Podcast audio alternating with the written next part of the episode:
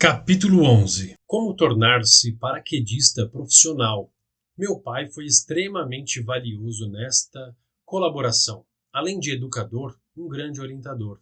Ele dizia: qualquer coisa que você quiser fazer, vá buscar. Quem são os melhores para se nivelar? Onde estão os melhores? Nos Estados Unidos da América. Vá estudar lá. Qual é o melhor equipamento? insistiu meu pai. É o equipamento X. Trabalhe e se esforce até comprar este equipamento.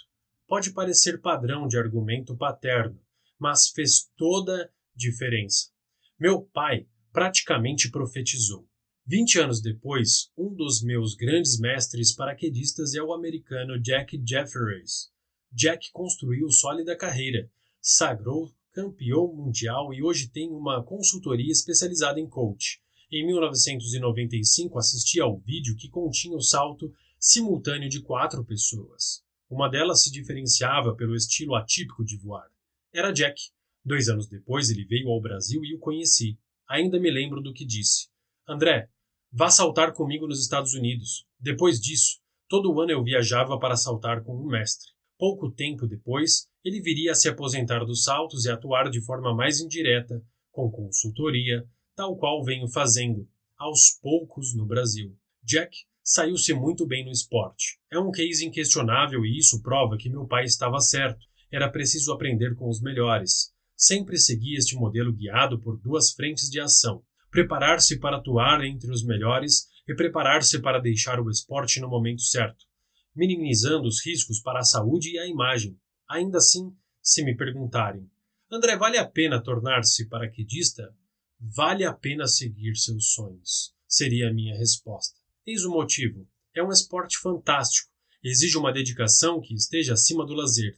Geralmente, no Brasil, os saltos são realizados às sextas, aos sábados e domingos, dias nos quais a maior parte das pessoas descansa em companhia de quem ama.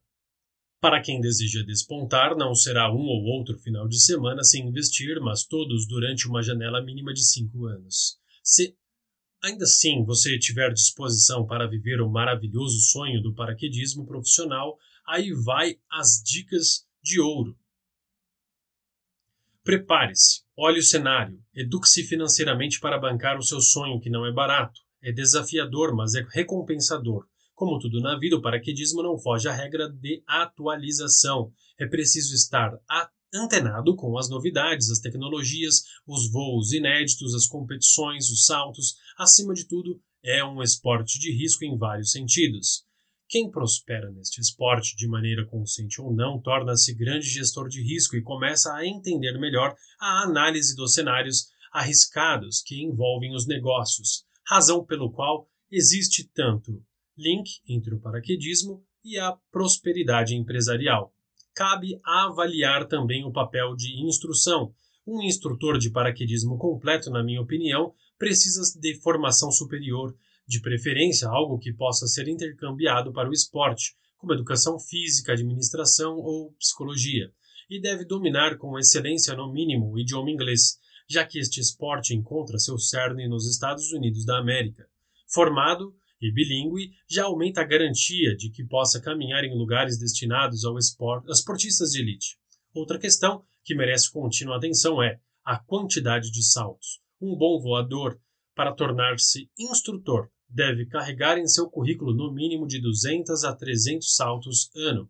Os atletas de competição saltam ainda bem mais que isso. A confederação exige 500 saltos para credenciar alguém como instrutor de salto o que pode levar até três anos, depois de tornar-se instrutor, assim como um bom médico que soma anos de experiência. Quanto mais horas de salto, melhor. Mais experiente e mais solicitado será o profissional. Além dos saltos e equipes que treinei, acumulo mais de 500 horas em túnel de vento, em número acima dos padrões brasileiros, adquirido em 20 anos de experiência. Ou seja, o paraquedismo não é um esporte como o futebol o basquete ou o vôlei. Nestes três exemplificados, exige-se do atleta basicamente talento e disciplina. No caso do voo, talento e disciplina são meras partes dos diversos requisitos necessários. Depois de tudo isso, ainda haverá tarefas altruístas a se cumprir.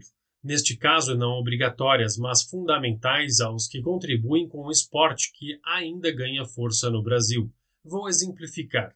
Há algum tempo, eu e minha esposa e uma amiga estruturamos um instituto chamado Amo Voar para levar até os instrutores palestras relevantes e beneméritas. O ingresso é alimento a ser doado, sobre a gestão de risco e temas diversificados. Uma vez por mês, levamos temáticas ligadas direta ou indiretamente ao esporte e o objetivo é fazê-los desejar a prosperidade que o esporte tem a oferecer, desde que se queira agir aos poucos vamos mostrando que algo a mais pode ser feito nas escolas de paraquedismo e que os donos das escolas também podem e devem fazer algo além da obviedade de seus negócios. Em Boituva, dezenas de escolas já se aglomeram para atender ao público que bate em suas portas à procura de conhecimento como salto duplo, e nesta hora indico aqueles que de fato contribuem com este segmento e também com o próprio esporte. Tecnicamente, qualquer um destas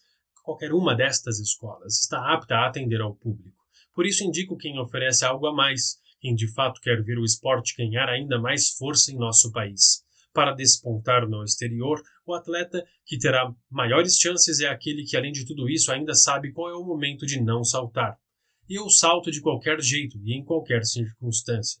Quem afirma algo assim não tem o perfil do paraquedista que vai representar o Brasil, seja aqui ou em outra nação. O atleta de elite sabe qual é o momento de não saltar.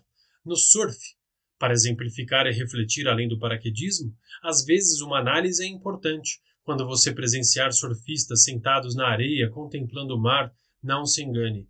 Eles não se esqueceram de entrar e a água não está gelada. Deixaram de fazê-lo porque o mar está indócil além do risco mínimo, mas sempre haverá um ou dois dispostos a assumir o risco de um acidente. No paraquedismo, acontece da mesma maneira, e esta dica deve ficar aqui para ser eternizada. O céu deve ser respeitado, porque o ar é uma das forças mais potentes da natureza. Tem dia que não dá para saltar, simples assim. Esta capacidade de discernimento é o que difere aventureiros de verdadeiros e sérios esportistas. Faço votos que você faça a escolha certa. Para finalizar este capítulo, considero importante explicar a faceta do esporte como negócio. O esporte em geral representa ótima oportunidade para quem deseja investir e empreender, qualquer que seja ele, bem trabalhado, com envolvimento e um grande propósito. Tudo vai dar certo. O paraquedismo é um grande exemplo disso. Por sua força de atrair novos voadores e sua capacidade de influência, a modalidade fez de Boituva um lugar ainda mais conhecido. Sorocaba e Itu já eram bem destacadas no circuito do interior paulistano e Boituva ganhou notoriedade como parte deste circuito através do esporte, o que prova a viabilidade além do amor ao paraquedismo, transcendendo para um grande e promissor negócio que movimenta milhões no Brasil e bilhões no exterior.